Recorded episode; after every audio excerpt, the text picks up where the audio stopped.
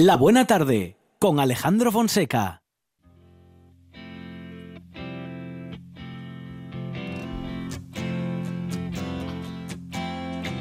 Bones sinking like stones, all that we fall for. Homes, places we've grown, all of us are done for.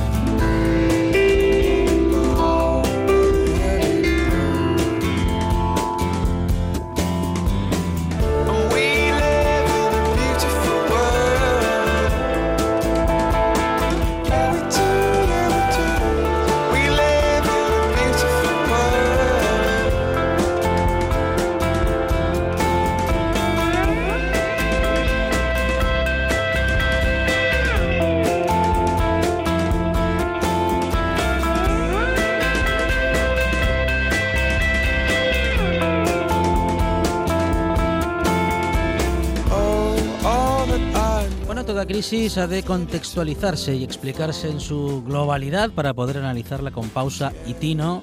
Y esto puede hacerse incluso en el momento más agudo de la misma, mirando de Asturias hacia el mundo y del presente hacia el pasado, se comprende el origen de muchas de las fake news, noticias falsas que hoy pueblan nuestros WhatsApp y redes sociales y que en la buena tarde, por supuesto, en conexión telefónica nos lo cuenta todo un experto en geopolítica, Mariano López de Miguel. Mariano, ¿qué tal? Buenas tardes. Hola, muy buenas tardes a pesar de la situación que vivimos. Gracias por la invitación. Mariano, muchas gracias a ti. Viviendo está, bueno, estamos viviendo un punto en un punto muy alto, ¿no? De las fake news, casi, casi, casi te diría que estamos, no sé, sin control en este, en este apartado, ¿no? Sobre, digo, fake news sobre el coronavirus, pero ya hay cierto recorrido en las mismas. Ya hay muchos que estamos, mm, bueno, muy entrenados, ¿no? En esto de reconocerlas. ¿Cuándo empiezan y cómo? Y cómo, cómo tenemos que mirar hacia, en fin, hacia, mm, no sé si hacia las, los grandes medios de comunicación, ¿no? Para, para no perdernos. Efectivamente, pues yo creo, desde mi punto de vista, lo que se pudo analizar muchas veces, bueno, de varios expertos también que luego citaré, que las fake news mm, realmente son una especie de hija de la globalización más inmediata, ocurren masivamente a partir de la implementación de Internet en los hogares y más concretamente a partir de una fecha ciega como es el 11 de septiembre de 2001, ¿no? Sí. Cuando suceden los ataques en las Torres Gemelas, ya hay un grupo de teóricos de la conspiración que Mm, se mm. empeñan en decir Sí. que fueron ataques internos de Estados Unidos planificados desde Washington y por unas organizaciones subrepticias que nada tienen que ver con el Estado de Derecho, buscando un nuevo orden mundial que se intentaba hacer desde la caída de la Unión Soviética y que por ello querían revertir el orden planetario, pues se dijeron varias cosas, desde que el avión que se estrelló en el Pentágono era un automisil disparado por la CIA, desde que todos los trabajadores de las Torres Gemelas de fe judía habían sido avisados días antes de que no acudiesen al trabajo dicha mañana, todo por eh, tres personas que se podrían señalar como los instrumentos más básicos para la desinformación en ese sentido, ¿no? Que son dos norteamericanos, eh, es David Duke, un antiguo líder del Ku Klux Klan, Ajá. Alex Jones, que bueno es un incluso asesor de Donald Trump en cuanto a información y contrainformación en una web que ha sido censurada Mm. o vilipendiada por sus contenidos torticeros como eh, Infowars, Infoguerras, y por último un eh, digamos periodista francés que tuvo que huir eh, tras intentar, se le intentó detener por parte de de la policía gala por eh, reproducir eh, noticias falsas que afectaban a la seguridad nacional. Es Thierry Meissan, que hoy vive en Damasco bajo el amparo del régimen de Bashar al-Assad. Wow, de modo que estamos hablando de creadores de, noticias falsas que, bueno, en fin, lo hacen exprofeso, lo hacen con una planificación y también con un fin, con una meta, Mariano. Sí, su fin es eh, generalmente, en muchos casos ha visto que están asociados a lo que se llama la derecha alternativa, realmente grupos de ultraderecha que desdeñan lo que es la democracia liberal, eh, cualquier tipo de progresismo social. Se ataca mucho también a lo que es el, el, feminismo cono- conocido como tal por parte de gente como Rush Limbaugh, que es el que sacó ese término bastante deleznable como es el de feminazis, etcétera. Ajá. Ellos lo que buscan es crear crispación social y sobre todo en este momento cuando la crispación social puede dar lugar a ataques de pánicos y a una especie de conflicto entre personas bastante peligroso. Acabas de, mm, de, de- pasar justo por, por una- un término muy interesante, es el término feminazi. Eh, vamos a contar un poquito la historia de quién lo ha creado, si te parece, Mariano, porque mm, con el correr del tiempo, tanto con ese término como con otros tantos, ¿no? Eh, pues eh, creados en las, bueno, eso, en, en unas noticias falsas, creados ex profeso por determinados personajes o determinadas ideologías, luego al final cometemos el error de asumirlos todos, ¿no? Como digo, algunas palabras y algunos conceptos los asumimos incluso ya en medios de comunicación generalistas. Es, es muy común, por desgracia. Tanto si hay una cosa es como cuando dicen que ha aumentado, intentando sacar un poco la nota de humor, Sí. que ha aumentado el número de faltas de ortografía a la gente por las faltas que estamos acostumbrados a leer en WhatsApp, Claro. en emails, y que al final las asociamos a que es eh, A que la se escribe, escribir normalmente. a que se Pues escribe así, igual. claro. Sí, sí, sí, sí. Esto ocurre igualmente. El término feminazi, como he comentado anteriormente, lo saca Rush Limbaugh, que es un autoproclamado periodista libertario, Mm, muy asociado a la extrema derecha que, que vive en el estado de Nevada, Estados Unidos, muy potente a la par. Eh, ha hecho campaña por los más radicales dentro del Partido Republicano, aquellos que quieren, como dije anteriormente, subvertir el orden constitucional.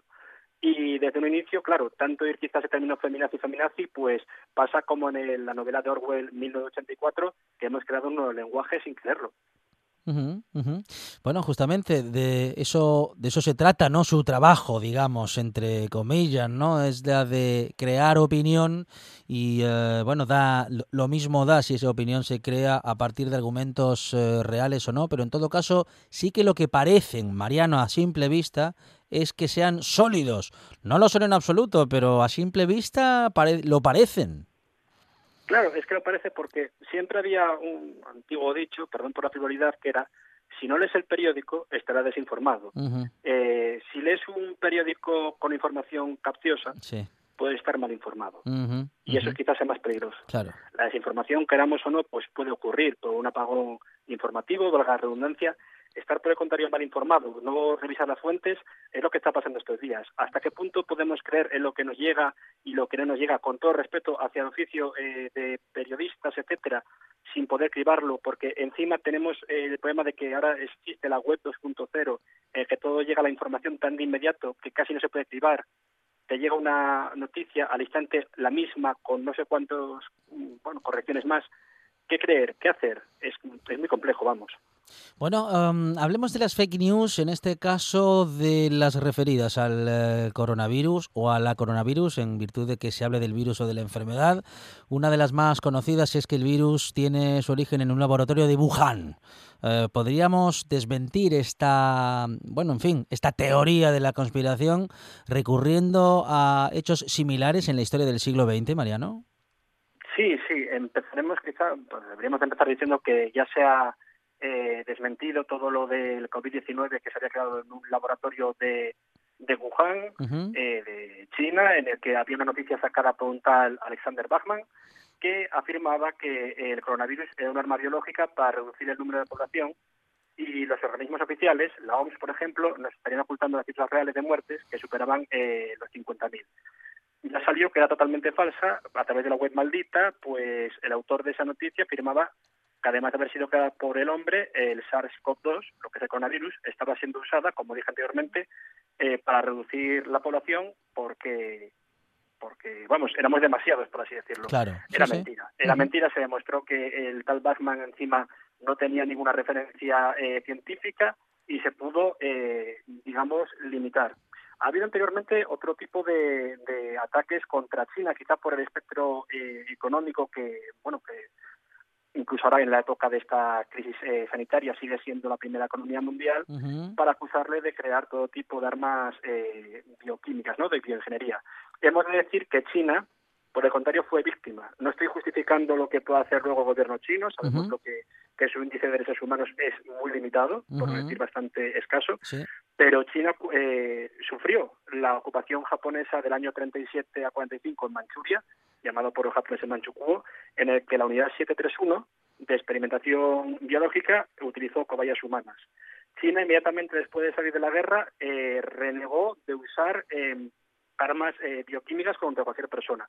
Es verdad que luego ha hecho cosas como es eh, la reclusión forzada de los uigur en el norte del país, el ataque al Tíbet, pero jamás, incluso demostrado por agencias de inteligencia occidentales, ha utilizado armas nucleares, biológicas o químicas a sabiendas de su pasado como oprimido, como he dicho anteriormente, por el Kempeitai japonés. Ujú. Am, Mariano, estamos hablando, bueno, de historia reciente, ¿no? Y de también la creación de teorías conspiranoicas que están a la orden del día porque, claro, mm, nos vienen a veces, Mariano, a cubrir esa parte de la información que desconocemos y que ah, acaba por cerrarnos, ¿no? No porque nosotros tengamos esa teoría, pero sí porque acuden a esa parte de desinformación que tenemos para completar un relato. Efectivamente también. Pues, por ejemplo, todo lo que se intenta completar, eh, lo que crea es una escala de pánico, una escala de desconfianza en los peores momentos, como está siendo ahora mismo. La noticia, que luego se desmintió rápidamente, pero que más a mí me causó pavor, era que, la, eh, perdón, que el coronavirus había llegado, sabe Dios cómo, a la Estación Espacial Internacional, que todos los eh, cosmonautas presentes en la misma eh, se habían infectado y que por pánico estaban reorganizando o reorientando satélites de todo tipo. Eso en una persona quizá, no voy a decir profana, una persona de a pie puede causar tal eh, síndrome de pánico Claro. eh, que pueden darse pues incluso eh, problemas callejeros, que la gente salga a, a- a- bueno, rompa eh, Claro. la cuarentena, confinamiento pensando que es el fin del mundo y de perdidos al río. Es muy peligroso y esas actitudes, tweets y falsas informaciones no solo deberían de ser borradas. Quienes las sacan a la luz tendrían que ser quizá eh, procesados, en mi opinión, vamos. Porque son, como dices, hechos muy graves que pueden producir, eh, que nos que pueden dar como consecuencia eh, hechos pues gravísimos, ¿no? De desorden público que, como dices, debieran de ser, eh, bueno, más duramente castigados. ¿No cabe comparar de alguna forma los efectos, causas, consecuencias de otras pandemias bien recordadas, como la denominada, bueno, como la gripe del 18, la denominada gripe española, con la del coronavirus actual? Sí, desde luego, porque la gripe española, mal llamada, porque empezó en Sí. Kansas City, en Missouri, Estados Unidos, Eso es. se cobró, fue no había las condiciones higiénico-sanitarias de, de la actualidad, no había, digamos, unos estudios previos ni diagnósticos prematuros, y claro, eh, los cálculos más optimistas hablan de 10 millones de muertos entre el año 18 y el 20, cuando se paró la pandemia. Eh, de, de todas formas, eh, se llega incluso a hablar de 50 millones de muertos. Y no fue España la, la más afectada, sino países como llegó hasta China y ahí hubo una auténtica, eh, bueno, masacre, por así decirlo, demográfica. Pero es verdad que se pueden sacar quizá, eh, digamos, similitudes. En España se implementaron medidas sociosanitarias. También la medida de reclusión en pueblos, incluso pueblos apartados de núcleos poblacionales, como podía ser la zona de Palencia, eh, la Alpujarra, etcétera. Hmm. Y creo que quizá muchas veces cometemos eh, el error de pensar de que la historia no puede repetirse como está pasando ahora pero también hay que evitar eh, pues eh, situaciones de pánico. Un ejemplo en este sentido que causó muchísimo pánico sin haber pandemia de por medio fue en el año 38, 20 años después, por la imagen muy reciente de lo que fue la, la gripe española. Encima, cuando Orson Welles narró la Guerra de los Mundos con tal veracidad en Nueva York, que causó una oleada de pánico pensando que era un ataque externo de, bueno, de extraterrestres, pero asimismo pensando que alguien estaba utilizando armas químicas saltándose el protocolo de Versalles, mismamente Alemania. Aquella situación provocó el pánico también, claro, porque Orson Welles lo que hizo fue salir a en las noticias y, y hacer que formen parte de las propias noticias aquella noticia falsa, que bueno, era, vamos a decir que una obra de teatro, una creación que tan bien hecha estuvo que pues llegó a convencer a muchos oyentes de que aquello estaba sucediendo de verdad.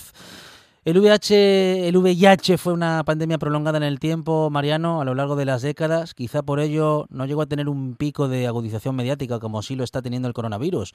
¿O fue por otros motivos? Claro, quizá cabe pensar que el VIH-Sida eh, pues fue eh, ocurrió en una época en la que había vuelto la, lo que se llama la revolución neoconservadora, orden quizá más social eh, conservador en Estados Unidos, que fue el principal foco de infección. Tenemos que recordar que el paciente cero fue un sobrecargo canadiense con vida homosexual, con vida muy promiscua eh, en los clubes de alterne en Estados Unidos que infectó a varias personas. Por eso la- el primer ataque contra el VIH no fue en forma de vacuna, fue denostándolo, llamándole el cáncer de los gays. Se asociaba siempre a que todo gay podía ser un portador, sí, pues por o por B, de dicho virus, ¿no? Como está pasando ahora, como cuando se demoniza a los chinos por haber traído la, el coronavirus, ¿no?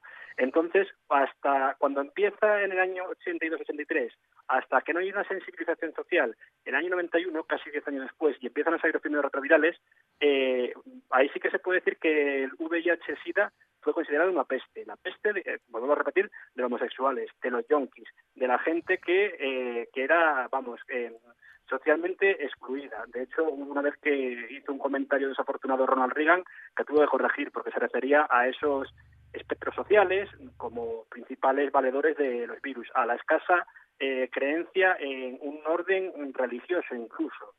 Fue bastante peligroso. Solo cuando gente Ujú. que a posteriori moriría, como fueron Rob Hudson, Rod Anthony Hudson, Perkins, sí, sí, sí. eh, visibilizaron la, Mm, la, mm. Lo que era la enfermedad, como que cualquiera podía cogerla. Eh, me parece que, eh, bueno, también Magic Johnson, otro actor que no recuerdo el nombre, pero que fue infectado por una transfusión de sangre, y esa largo etcétera, solo ahí se tomó conciencia como que eh, el virus podía atacar por todos lados y que la precaución era lo básico, concienciación, pedagogía sanitaria. Y creo que en el fondo es lo que a- cuando acabe ya esta crisis, que esperemos que sea más pronto que tarde, ocurrirá aquí también. Habrá una empatía hacia aquellos que al principio se les eh, acusó de el virus. Habrá quizá que replantearse qué medidas se tomen, qué mentalidad hay que con la que hay que afrontar todo esto. En definitiva.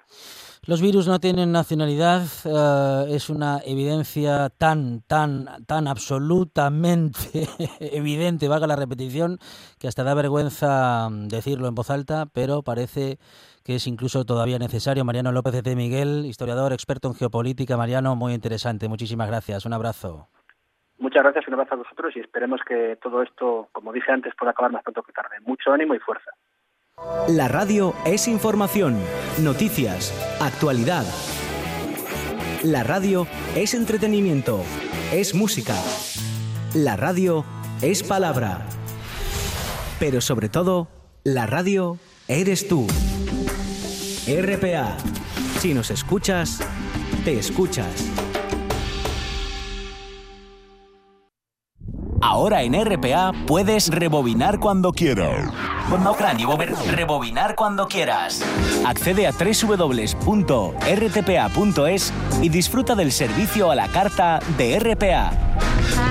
Toda nuestra programación donde quieras y cuando quieras. Buenos días, Asturias. Comenzamos jornada de martes. RPA, la radio autonómica. La radio autonómica.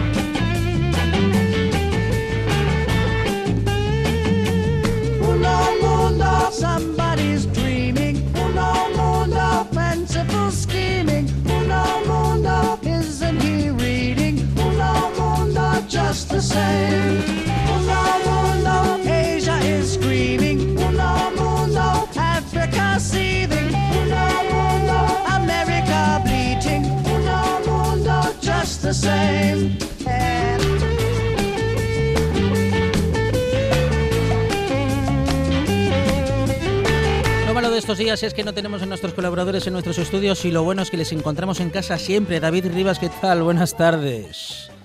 Buenas tardes, Alejandro. Bueno, es una de las cosas que más preocupan en este momento de la situación de cuarentena, además de, claro, de nuestra salud eh, si es eh, la obligación de seguir al máximo ¿no? las indicaciones de quedarnos en casa, pero también son, digo, la preocupación, eh, las consecuencias económicas ¿eh? para autónomos, pequeñas y medianas empresas.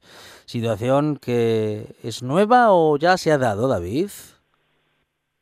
Bueno, esta situación ya se dio en, en bastantes ocasiones. Lo que pasa es que las teníamos muy olvidadas. Ajá. Claro, el- en España concretamente, casi desde la guerra y la posguerra no veíamos una cosa similar, ¿no? Claro, claro. Eh, en, en Europa desde la Segunda Guerra Mundial, en Estados Unidos desde el- la crisis del 29. Entonces estamos un poco desprevenidos.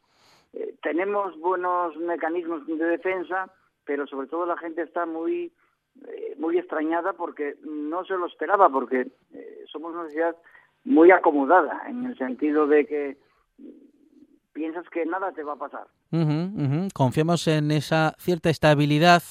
Eh, eh, cierto es que en muchos casos, eh, David, y cada vez más, una estabilidad eh, precaria, pero bueno, con cierta estabilidad, valga la repetición. No sé si servirán las medidas económicas que ha impulsado el gobierno, si serán suficientes um, o si todavía hay que esperar para saber, bueno, para conocer estas respuestas, David. Hombre, suficientes yo no sé si lo van a hacer. Necesarias sí lo son. Yo creo que la- las medidas que, está- que va a aplicar el gobierno creo que son necesarias y creo que están en general bien estructuradas. Eh, em, estamos ante un shock de oferta en este momento eh, por la caída de las, de las importaciones, sobre todo por la caída de, de la- de las exportaciones de China, que eso va a llevar a, a cierre o ralentización de algunos eh, eh, sectores. El del automóvil, por ejemplo, fue el- es el más claro porque es el que primero lo anunció. Pero luego viene el problema del shock de la demanda Sí. que es que cuando, eh, si esto sigue así mucho tiempo, caerán los salarios, caerán los beneficios empresariales, etcétera, etcétera. Y frente a eso, creo que estas políticas que son keynesianas, aunque un tanto sui generis, pero son keynesianas en origen, creo que son necesarias. Que sean suficientes, pues eso no lo tengo tan claro, porque yo no sé nada de, de los virus, ni, ni sé nada de, de- de pandemias, y como no sé cuánto puede durar esto, y como no sé eh, mm, eh, cuál va a ser esta, eh, mm, este límite temporal, pues claro, no, no puedo decir otra cosa, pero en principio a mí me parece que son buenas. Y sobre todo hay una cosa interesante, que es que en, en economía se funciona con expe- expectativas. Y esas medidas del gobierno al menos introducen un poco de que la gente vea el futuro con menos desesperanza. Igual no lo ve con una, con una esperanza tremenda, pero por lo menos se siente un poco amparada por un gobierno que llevamos muchísimos años, que lo considerábamos un- una cosa ajena y, a- y completamente eh, distante de lo que la, la gente, la ciudadanía eh, tenía en el día cotidiano. ¿no? Bueno, en términos históricos en- estamos ante una movilización de recursos sin precedentes por parte del Gobierno de España. Eh, veremos qué hace la Unión Europea porque ya empiezan a haber voces que se resisten a según qué aportes. Alemania, cuando no, eh, David está poniendo el grito en el cielo con estas ayudas. Vamos a decir que con esta apertura respecto de las limitaciones que hasta ahora gobernaban en el eh, Banco Europeo. Y, y, y en eso están, ¿no? Están, parece mentira, ¿no? Que en este momento estén discutiendo con Alemania por lo mismo de siempre. A mí me toca siempre defender a la Unión Europea, no sé por qué. Yo soy un europeísta, como tú bien sabes. Sí, sí. Eh, eh, la Unión Europea yo creo que va mm, a actuar en consecuencia. Eh, en este momento yo creo que va a inyectar dinero al, al sistema, porque además la inyección de dinero del Banco Central Europeo, el, su impacto es el 0% Ujú. sobre, el, sobre la economía. N- No tiene ningún problema. Es un simple, es una simple anotación contable. Nada más. Entonces, eh, creo que va a compartir eh, mm, mm, la deuda. El Banco Central Europeo ya ha anunciado que va a comprar 65 mil millones de deuda. Y eso es un respiro sobre todo para España y para Italia, también para Francia. Eh, no olvidemos que Francia está en una situación, un instrumento muy delicada, no tanto como la de España o la de Italia, pero también eh, muy delicada, ¿no? Entonces, eso, eso eh, es importante, ¿no? Eh, Alemania incluso da síntomas ya clarísimos de aceptar que van a compartir deuda- deudas de otros países. Eh, no van a entrar en la, en la mancomunidad, no van a entrar en, en la- en el mutualismo de la deuda, que es lo que pide España, Italia y ahora Francia Sí. y, y Portugal, pero eh, van entrando en ese tipo de cosas, ¿no? El- ya se han reclamado desde el Parlamento Europeo que utilice el mecanismo europeo de estabilidad, el- lo que se llama el MEDE, Ujú. eh, eh, que se creó precisamente en el año 12 para resolver ese tipo de problemas, sin pensar en una epidemia, evidentemente, pero pensando en una urgencia de ese tipo de cosas.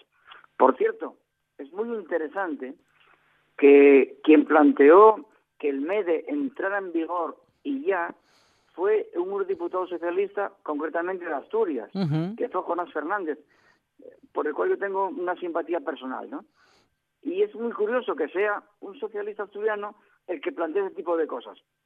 ¿Por qué? Eso creo que desde Asturias debemos verlo eh, como que, en fin, eh, saben un poco lo que traen entre manos, cosa que se- hace un año yo nunca pensaría que esta gente supiera lo que tenía entre las manos, ¿no?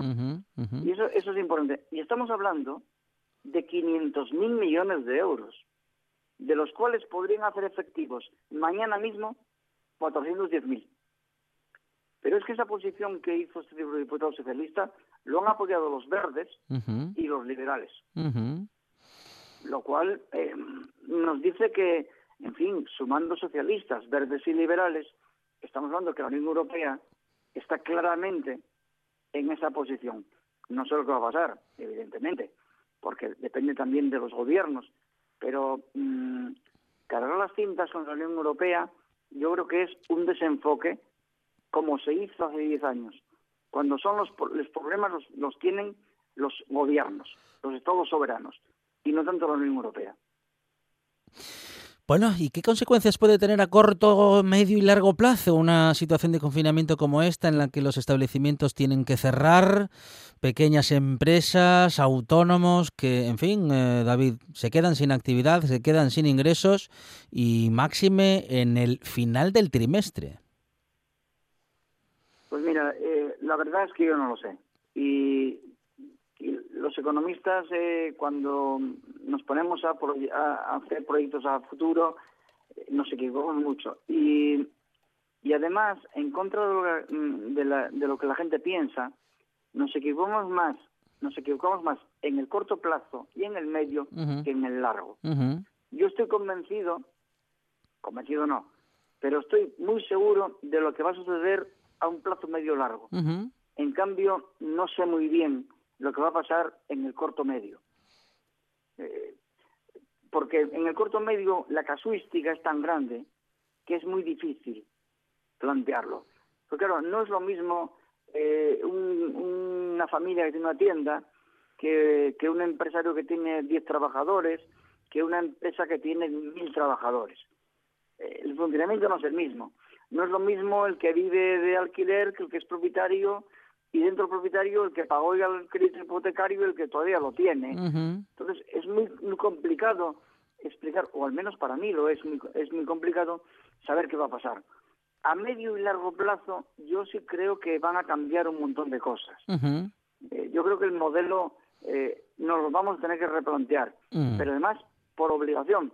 Y permíteme la expresión, eh, aunque estemos en horario infantil, por cojones. Vamos a tener que cambiar el modelo, el modelo de crecimiento, posiblemente también el modelo fiscal, eh, en fin, muchas cosas de las que creíamos que no podían cambiar jamás o que era muy difícil adentrarse en esos cambios, ¿no? El crack del 29, la Segunda Guerra Mundial, la posguerra, estamos reviviendo viejas políticas para tiempos aciagos de forma circunstancial o son políticas de cuya parte o que al menos de manera parcial podrían llegar para quedarse. Mira, Keynes decía que los, los, los hombres políticamente activos eh, eh, aunque no lo sepan, siempre son esclavos cuando toman decisiones del pensamiento de algún economista muerto. Bueno, pues eso hoy vale para Keynes. El muerto Keynes, y enterrado tantas veces, vuelve otra vez a salir de la tumba y a explicarnos algunas cosas. No todas. Evidentemente no estamos en el año 30. Ujú. La situación no es igual. Es decir, el modelo keynesiano es un modelo acabado. Pero hay unas, el- unos elementos de ese keynesianismo, de esa economía de la demanda, que llevamos 40 años con economía de la oferta. Eh, la ortodoxia de la oferta, eh, vuelve de nuevo a, a surgir. El- hay una cosa muy muy clara que es que mm, no queremos verlo, no quieren verlo, ¿no? Eh, Simon, un premio Nobel, eh, llegó a explicar que en Estados Unidos, el paraíso del, del mercado libre, solo el 20% de su economía se organiza a través del mercado. El 20%, ¿eh? Sí. Y Elinor Ostrom, que fue premio Nobel también en el año 16, me parece que fue, planteaba exactamente igual, que había decisiones de mercado, decisiones mm, públicas y decisiones comunalistas. Y ella decía que las del mercado eran las minoritarias, las más simples. Las del Estado, muy pocas, y la mayoría eran comunalistas. Estamos hablando de economistas más o menos ortodoxos. Es decir, no estoy hablando de, de personajes anarquistas ni, ni nada por el estilo. Y eso es importante. Entonces, el libre mercado, tal y como hoy lo conocemos, creo que toca su fin. Van a cambiar. nuestro- Sí, sí, David, dime, dime. Sí, nuestro sistema se basa en la iniciativa privada y en el trabajo recompensa. Que tú trabajas y por tu trabajo cobras. Sí. Hombre, la iniciativa privada seguirá. Seguirá sencillamente porque los individuos seguirán con sus iniciativas, seguirán Ujú. teniendo innovaciones y seguirán teniendo ideas y aplicándolas. Pero eh, va a cambiar el modelo de trabajo. Yo estoy convencido. Yo estoy convencido que esta crisis, unidas a otras, van a llevar a un, a un replanteamiento del modelo del trabajo. Y sobre todo va a llevar a un cambio, creo yo, si somos un poco inteligentes, si esta especie, este Homo sapiens, sapiens, sapiens dos veces, que ya es petulancia, va a cambiar fundamentalmente nuestras relaciones en temas de la salud, como estamos viendo, del bienestar, como estamos viendo, y sobre todo nuestra relación con el planeta. Porque si esto nos está llevando a lo que nos está llevando, Hmm. cuando es una crisis que puede durar tres meses, cuatro meses, un año, tendremos que plantearnos qué pasará con el cambio climático, que es para siempre, que nos vienen nuevas enfermedades, enfermedades desconocidas, hambrunas, sequías, migraciones masivas. Todo eso tenemos que- replanteárnoslo necesariamente. Y es por necesidad, ya no es un problema ideológico ni de forma del mundo, es un problema de, de, eh, de necesidad. Ayer, por ejemplo, yo leía, o oía, no me acuerdo, que Israel acaba de eh, eh, aplicar protocolos de cooperación con la autoridad palestina. Pues es- Algo que sí, hace sí. tres semanas era imposible. Pues ¿por qué? Porque se dio cuenta que el problema es común. ¿Eh? Y incluso palestinos residiendo en Israel, que, no- que lo tenían prohibido, sencillamente porque no pueden permitirse el lujo de, de- de- de contagiar a la población. Y estamos hablando de un punto, de los más calientes del mundo. Y, y de un par de gobiernos que, en fin, no son, muy, no son muy presentables ninguno de los dos. Veremos cómo cambian las cosas y veremos cómo nos lo seguirá explicando David Rivas, nuestro economista de guardia, en esta buena tarde. David, muchas gracias. Un abrazo y a seguir Muchas en gracias, casa. Alejandro. Gracias, hasta Venga. pronto. Estás escuchando. Estás escuchando RPA, la radio autonómica.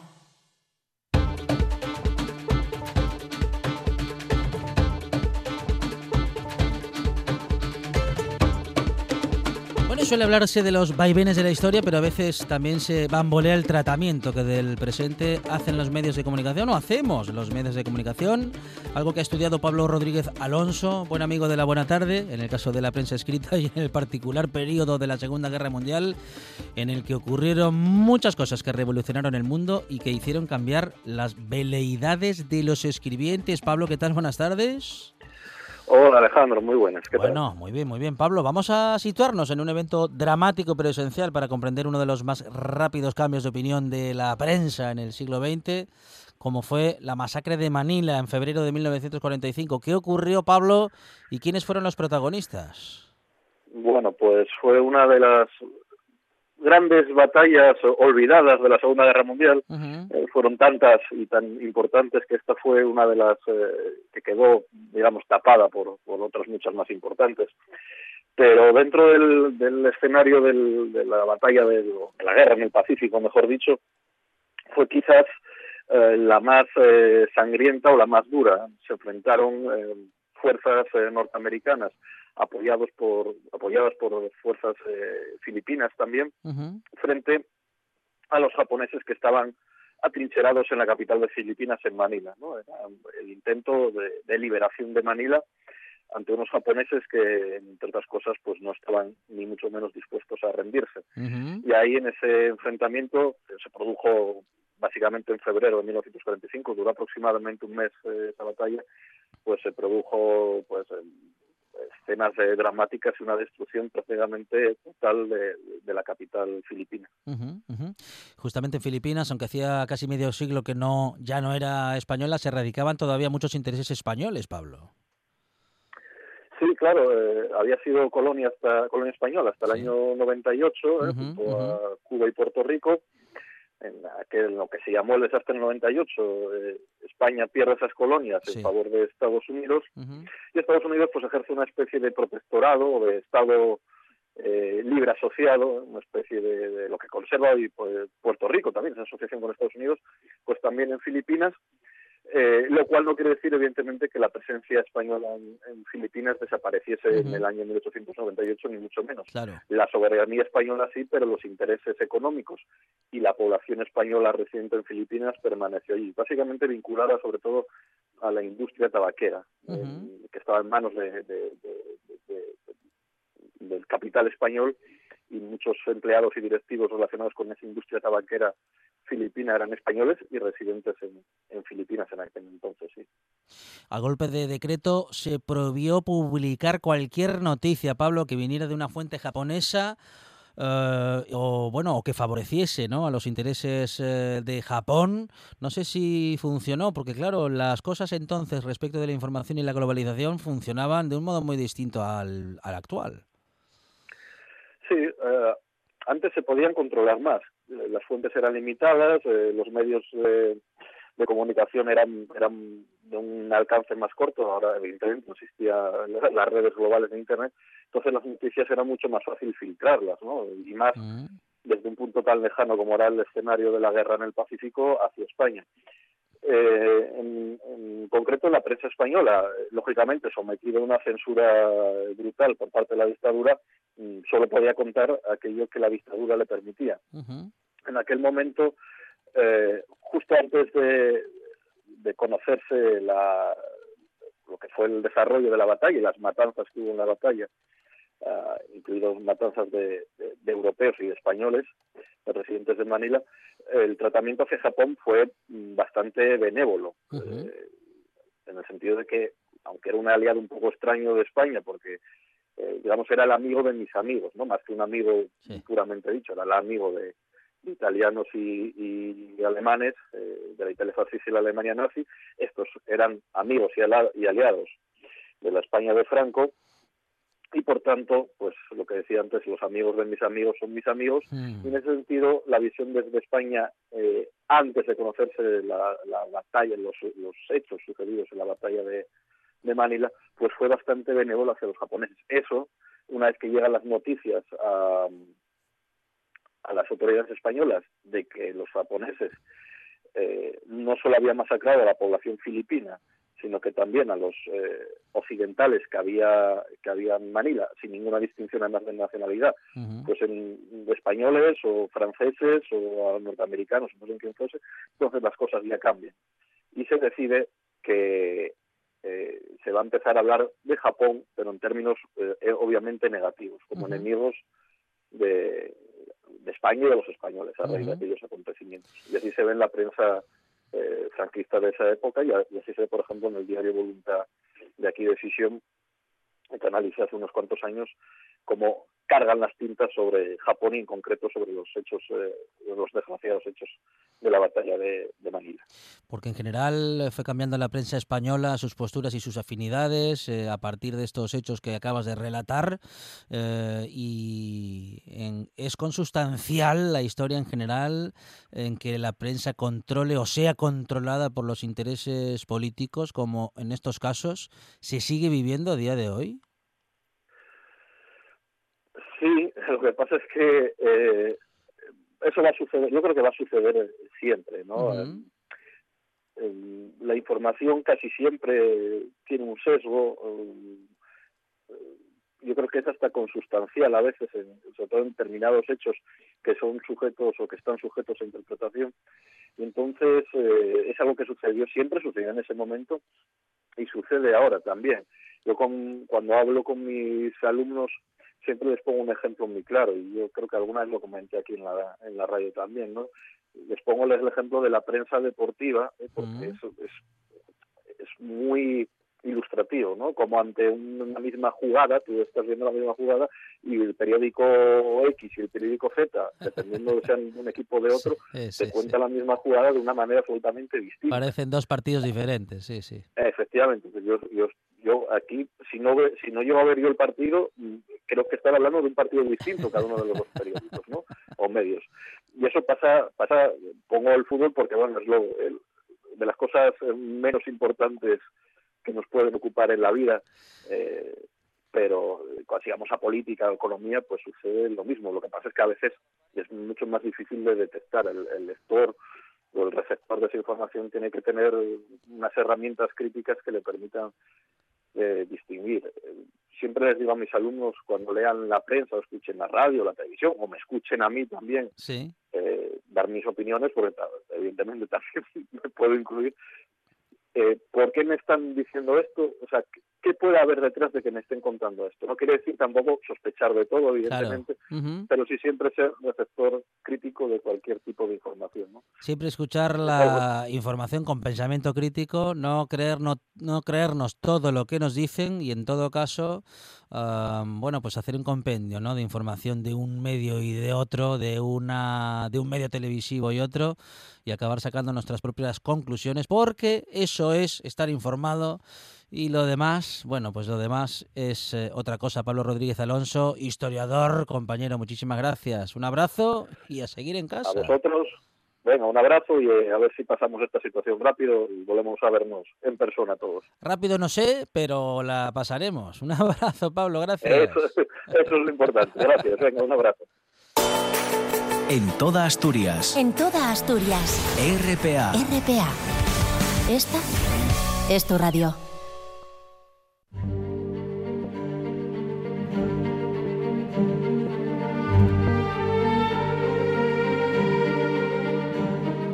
Carlos María de Luis, ¿qué tal? Buenas tardes. Hola, buenas tardes. Bueno, Carlos María, Iglesia de San Esteban de Ciaño. Allí estábamos la semana pasada. Sí, exactamente. Es que la- bueno, claro, la iglesia de este año tiene una cosa ¿Mm? que es que se reno- estaba en ruinas Sí. y se renovó totalmente en el siglo XIX. Entonces, del original Sí. eh, solo queda las dos portadas. La portada principal al oeste y la lateral en el, en el lado sur. Pero mm, afortunadamente ahí es donde hay la mayor cantidad de, de cosas interesantes para esto nuestro, vamos, para estos relatos que hacemos y sobre todo hay una serie de bichos de de estos bichos Sí, no ojo, con, ojo con hablar de bichos estos días, ¿eh? Sí. Pero no, estos son mitológicos. Ah, bueno, bueno, entonces sí. Sí, centauros, sirenas, Ah, arpías, ah, muy bien, cosas muy así. bien. Esos están Nah, hermanitas de la caridad al lado de esto. Sí, sí, sí, sí, sí, sí. En fin, la- los... eh, en fin, ya digo, el templo es... eh, debió de ser una maravilla, aunque no creo que haya tenido más que una nave, con un ábside que es lo normal en la mayor parte de las iglesias que no son monásticas, y esta no lo era, pero desde luego fue, eh, las piedras fueron talladas por un verdadero maestro. Es uno de los, concretamente la portada del sur, es una de las más bonitas del románico asturiano, así con todas las de la ley. Pero, de hecho, mm, tiene una cosa tan condenadamente interesante que vamos a tener que dedicarle otro otro día aparte solo a, a uno de los arcos del, del sur. Muy Pero bien. bueno, ahora vamos a meternos con el resto. Porque, eh, en fin, por ejemplo, si subimos eh, la mirada a encima de la puerta, pues se conserva el tejaroz, esta especie de, de tejadín que protege un poco de la lluvia y de los elementos y que está normalmente sujeto por una serie de modillones, que hablamos de ellos en otros sitios, que son muy interesantes. Concretamente, hay una gran cabeza barbada con la boca abierta, un cerdo que parece que, que se está agarrando al techo como si fuera una mosca, cosa que los cerdos bien educados no suelen hacer. Después hay un extraño mono y al lado, pues Sí. un hombre con, con cuernos, Ajá. eh, con una maza en la mano que parece que le va a dar un martillazo a Sí. una barrica de vino. Vaya. eh, Pero... solo estas cuatro ya Sí. eh, nos, nos representan cuatro, cuatro ideas eh, muy interesantes, porque son, por ejemplo, la cabeza con la boca abierta representa a un condenado, eh, a, a los al, al fuego eterno, vamos. El cerdo eh, es símbolo símbolo de la de la de la gula, de la glutonería. El mono de la hipocresía.